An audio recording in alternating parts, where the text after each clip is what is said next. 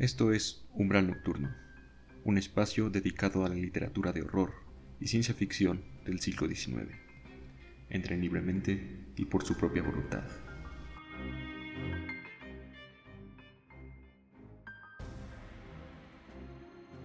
Hola, ¿qué tal? Muy buenas noches. Bienvenidos a Umbral Nocturno en este que es el inicio de la segunda temporada del programa. Ya tenía varios meses que no podía haber estado con ustedes, un poco por trabajo, un poco por desidia, mayormente esta segunda causa, pero eh, ya estoy aquí nuevamente para hablar sobre literatura de ciencia ficción y de horror del siglo XIX, aunque en esta segunda temporada el programa está mayormente dedicado al horror, y en específico al horror que se relaciona con un tema que ya habíamos adelantado en el capítulo anterior, que es el diablo el diablo como personaje literario en distintas obras de distintos géneros, escritas desde finales del siglo XVIII hasta finales del siglo XIX, con el modernismo y con el decadentismo. Ahora bien, se preguntarán por qué inicié este capítulo con un clip de Los Simpson. En primer lugar, porque, como ya deben haber intuido, creo que por episodios anteriores soy, soy también medio fan de Los Simpson. Y en segundo lugar, porque ese capítulo, el que se llama El Diablo y Homero Simpson, si no me equivoco, de la temporada 7, es un ejemplo perfecto, lo estaba viendo hace unos, hace unos días, de algo que también estaba leyendo en el libro del que hablaré hoy, que el libro se llama La historia del diablo, del autor francés eh, Robert Mockenbled. Y este capítulo de Los Simpson se relaciona con algo que dice Mockenbled respecto, bueno, perdón mi pronunciación del apellido, pero con algo que es el autor acerca de cómo era el tratamiento al diablo en el medioevo. Nos habla este escritor de que la idea del diablo atraviesa por distintas fases, desde aquellas en las que es alguien muy exagerado en sus capacidades, digamos, para hacer el mal, hasta aquellas épocas en las que se le ve como una persona de la que te puedes mofar. Y es justamente lo que nos habla este capítulo de Los Simpsons, si seguramente lo han visto, en el que Homero Simpson se le antoja una dona y menciona que él vendería su alma a cambio de una dona, ¿no? una rosquilla. Entonces aparece Flanders, que es el diablo, y le, bueno, le, otorga una dona a cambio de su alma.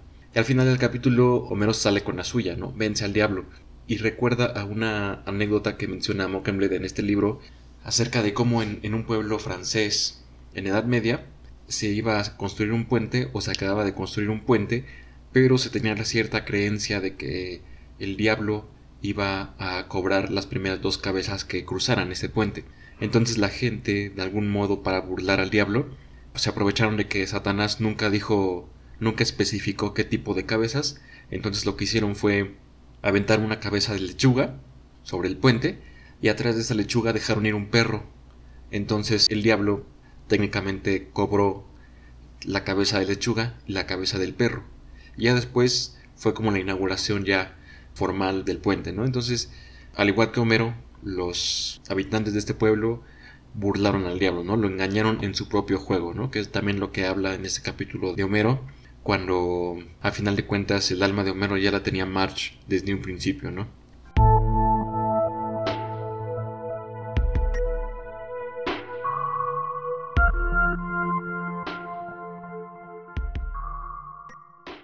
Ya hablaré un poco más adelante de otros detalles que me llamaron la atención esta relectura del libro de Historia del Diablo.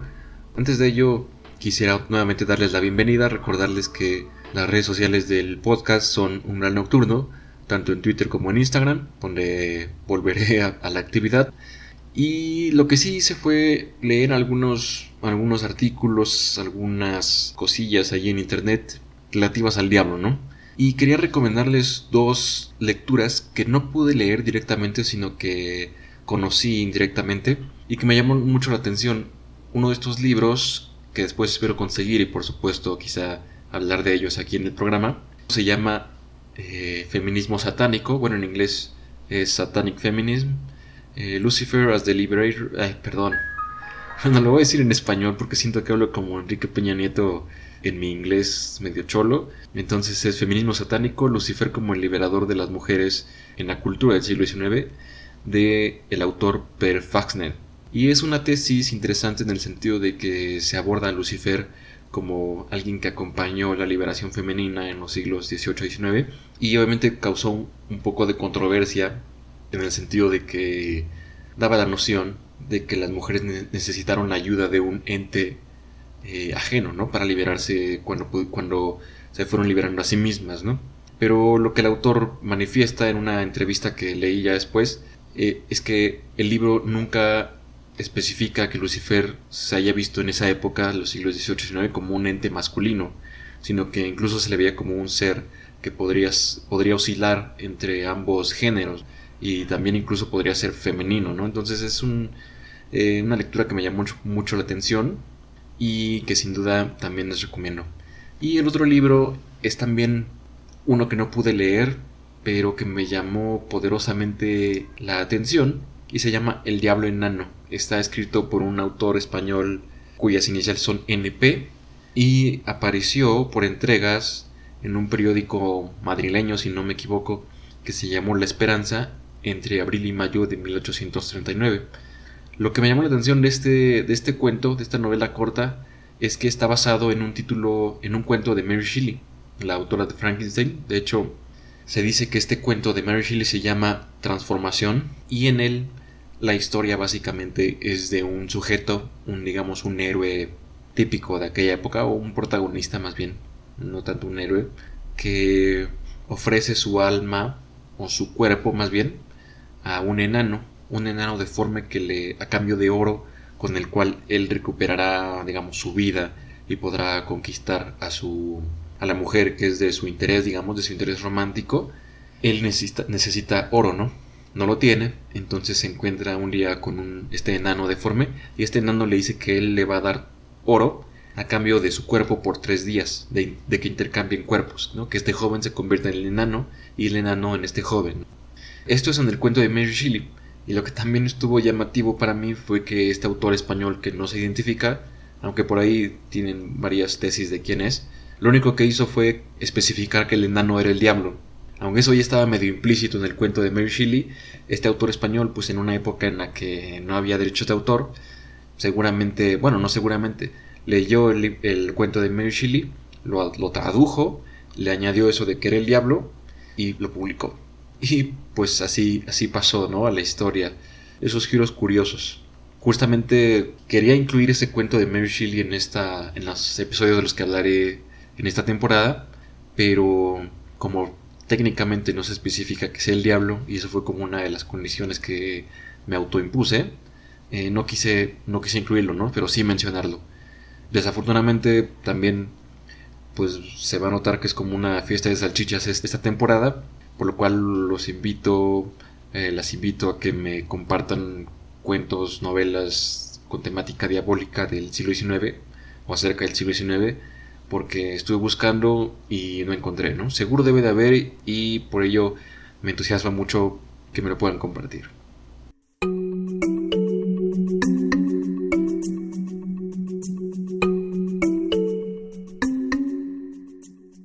¿De qué nos habla este libro de, de este autor francés? Que me parece que el libro es del 99 o 2000, es decir, ya tiene dos décadas en el mercado, por así decirlo bueno, este libro textualmente, voy a citar, nos habla de una expansión progresiva de la influencia del diablo sobre la sociedad y de una mutación considerable de sus características supuestas. Cada uno obtendrá diferentes lecturas dependiendo de si uno viene de una formación eh, teológica, histórica, literaria. En este caso la mía es periodística, es decir, un poco de todo y mucho de nada. Y por ello mismo lo que yo leo es pues justamente cómo se ha mutado esta idea de lo que es el diablo, ¿no? Porque el autor es imparcial respecto a si el diablo existe o no existe, pero independientemente de que exista o no exista, lo que sí ha existido y es verídico, es comprobable a través de la historia, es un uso de la imagen, del significado, del concepto de lo que es el diablo o de lo que se ha pensado que es el diablo conforme las distintas épocas de la historia occidental, europea y a partir del siglo XVI eh, americana. En este sentido, el libro deja muy claro que uno debe como dejar estos prejuicios actuales y por lo mismo anacrónicos respecto a lo que es el diablo. O si uno cree en el diablo o no, cuando uno lee lo que en el pasado se creía, ¿no? Y lo que se dice en este libro es que en esa época, incluso cuando ya había ciertas nociones científicas, filosóficas, que no tanto ponían en tela de juicio la existencia del diablo, sino que lo reducían en cuanto a su influencia frente a cada vez una más patente, más comprobable razón, un método científico, por así decirlo, eh, aún en las distintas clases sociales, desde el campesino hasta la realeza, la mayoría creía en el diablo y en lo sobrenatural.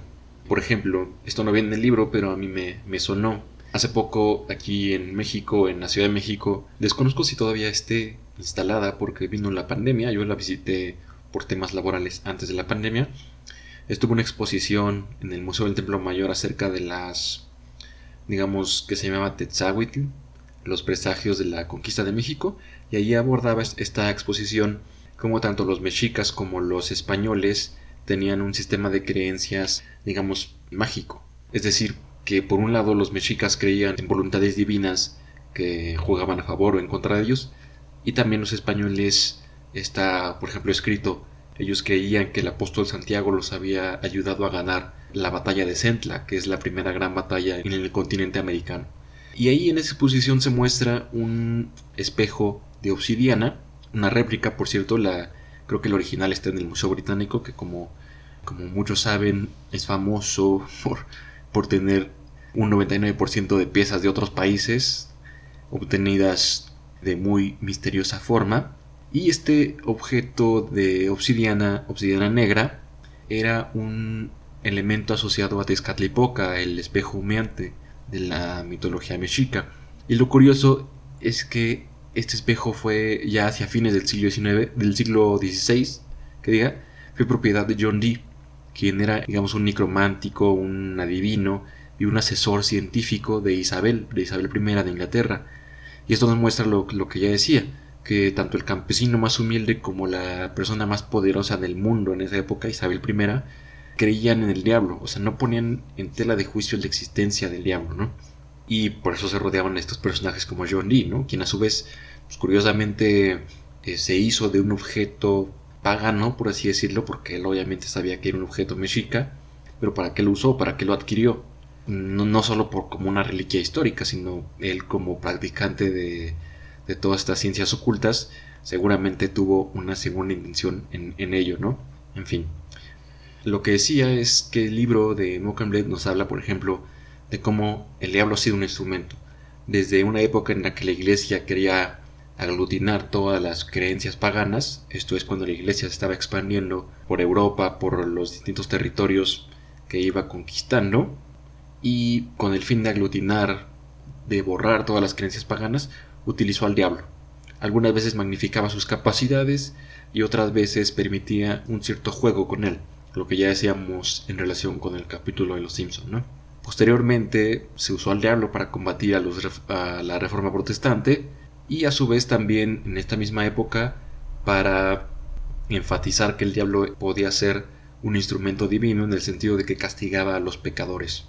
También otros capítulos del libro nos hablan de el miedo a la mujer, al cuerpo femenino, que era visto en aquellas épocas como proclive al pecado, ¿no?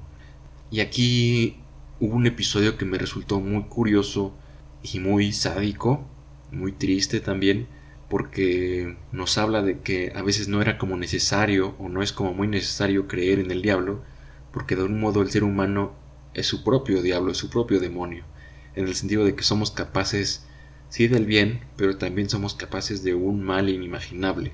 Y les voy a leer un ejemplo de cómo estas manifestaciones del mal y de la, digamos, del fanatismo religioso se manifestaron en, en 1530 en un juicio a un violador que violó a su propia hija. Y voy a leer textualmente, perdón, fue en el siglo XVII, voy a leer textualmente este, este extracto. En 1621, el juez de Artois Participó como abogado en un proceso que concluyó con la condenación a la hoguera de un individuo que había forzado a su hija de 16 años y luego había matado y enterrado al niño nacido de sus relaciones. Teniendo en cuenta su edad, la violación sufrida y el hecho de que ella no había deseado la muerte del bebé, la joven solo fue obligada a asistir al suplicio de su padre y luego fue desterrada a perpetuidad después de haber sido azotada hasta sangrar por todos los vecinos del lugar. También es curioso cómo en capítulos posteriores Mocomblet menciona que incluso hoy, en el siglo XX, en el siglo XXI, aun cuando ya hay muchas personas que se declaran agnósticas o de plano ateas, cuando hay toda una ciencia, toda una filosofía que nos ha apartado del diablo y del temor a él, porque es lo que nos permite hablar de él como personaje, eh, porque ya no le tememos, ese es el hecho. Ya no nos causa el mismo temor que le causaba a personas de la Edad Media, ya no nos aterra del mismo modo en que, nos en que aterraría a un colono llegando a Estados Unidos, ¿no? A la Virginia como tal, ¿no? Que, es un poco lo que se puede ver en esta película de La Bruja, ¿no? De, de Robert Eggers. Ya no tenemos ese temor al diablo y eso es lo que Mockembled aborda. Por ejemplo, él menciona que aunque aún hoy ya no le tememos igual al diablo, incluso ya muchas personas no creen en él, la iglesia aún considera necesario mantener que existe, se crea o no se crea en él, por algo tan simple. Si, si dejamos de creer en el diablo, para la iglesia eso es, muchos podrían pensar que es positivo, ¿no? Ya se acabó el mal y ganaron los buenos, ¿no? Los Vengadores, ¿no? Los Iron Man y compañía, ¿no? Pero en realidad, si dejamos creer en el diablo, eso significa que también estamos dejando de creer en Dios.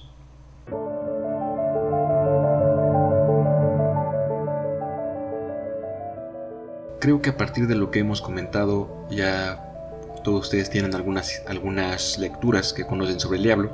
Por supuesto creo que la más icónica es Fausto, eh, acerca de este personaje que vende su alma a cambio del conocimiento total, ¿no? Que es algo que hace poco estaba en un taller de novela que estoy tomando. Nunca había caído en la cuenta de que Anakin Skywalker es un Fausto. Vende su alma, es decir, se pasa al lado oscuro con la finalidad de adquirir todo el conocimiento posible de la fuerza para salvar a Padme, ¿no? Entonces es, es lo mismo. Así como Ned Flanders es una pervivencia de las creencias o de los tratamientos medievales hacia el diablo, Anakin Skywalker es una pervivencia de Fausto, de la leyenda de Fausto, que Mockingbird menciona que está seguramente basado en un personaje real, en una historia real que se fue transformando en mito, y ese mito se llegó a transformarse en una obra literaria de, la mano de, de Goethe, por supuesto, ¿no?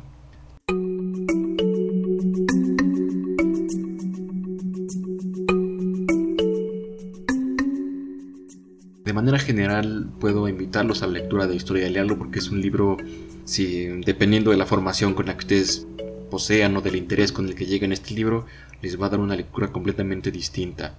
En mi caso es esta parte del, del diablo como personaje en el siglo XIX que, insisto, lo que también dice Mockenbeck, el diablo pudo trasladarse a la literatura porque simplemente había perdido poder, y esa pérdida de poder causó que se le pudiera convertir en un personaje, y ya como personaje puede ser desde alguien, desde alguien temible hasta alguien risible, ¿no? Alguien, un imbécil.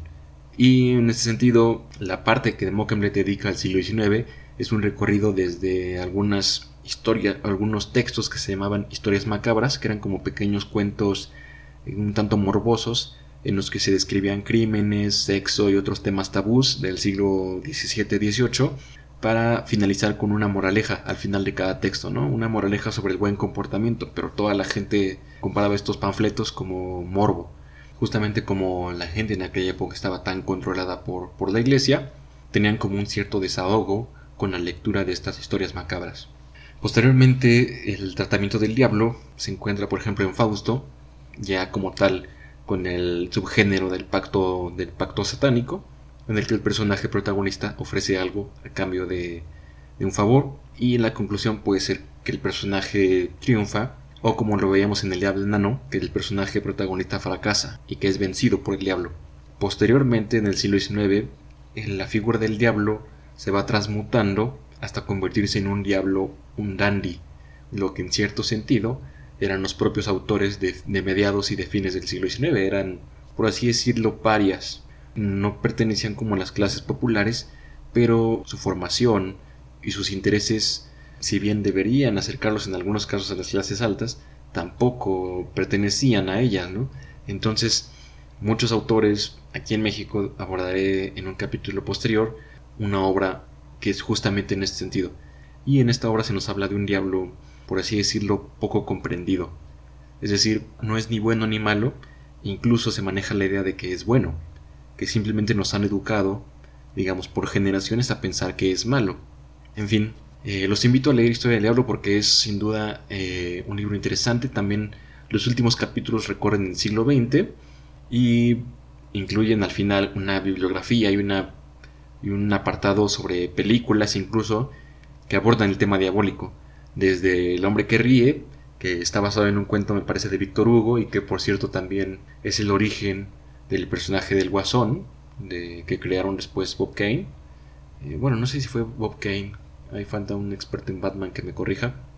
Hasta películas como Alien y cómo se relaciona Alien, el octavo pasajero, con el tema del demonio interior. ¿no? Bueno, creo que es muy literal el, tema del demonio interior en Alien, pero eh, es un abordaje interesante el que hace Mockenbeck. Obviamente no lo quise abordar un poco aquí porque ya me estoy extendiendo mucho en este primer capítulo. Perdonen porque estaba un poco falto de ritmo y porque este es un espacio dedicado al siglo XIX y Alien ya como que no cabe en él.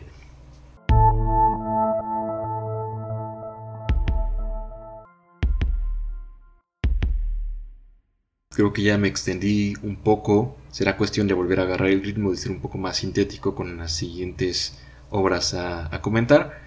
Simplemente les agradezco por su escucha. Eh, también agradecer que en este tiempo, a pesar de que estuve bastante inactivo, seguimos colectando visitas de países como Chile, seguimos en Colombia, seguimos en Irlanda, en Suiza, en Alemania, en España, en Estados Unidos, en México, por supuesto y agradecerles a todos los que escuchan este, este podcast, invitarlos a que continúen sintonizándolo y también estar en las redes sociales, les recuerdo, es Umbral Nocturno tanto en Twitter como en Instagram. Y ahí, por ejemplo, les subiré la entrevista con el autor de este libro de feminismo satánico y algunas otras cosas de interés. Nuevamente gracias y espero que se interesen en este libro de Historia del Diablo y que disfruten la lectura de, de esta obra, así como de las quizá de las que hemos nombrado. También invitarlos a que hagan recomendaciones, por ejemplo, del tema que ya decíamos, ¿no? De libros escritos por mujeres sobre, sobre este tema diabólico. Disfruten las lecturas y pasen muy buena noche.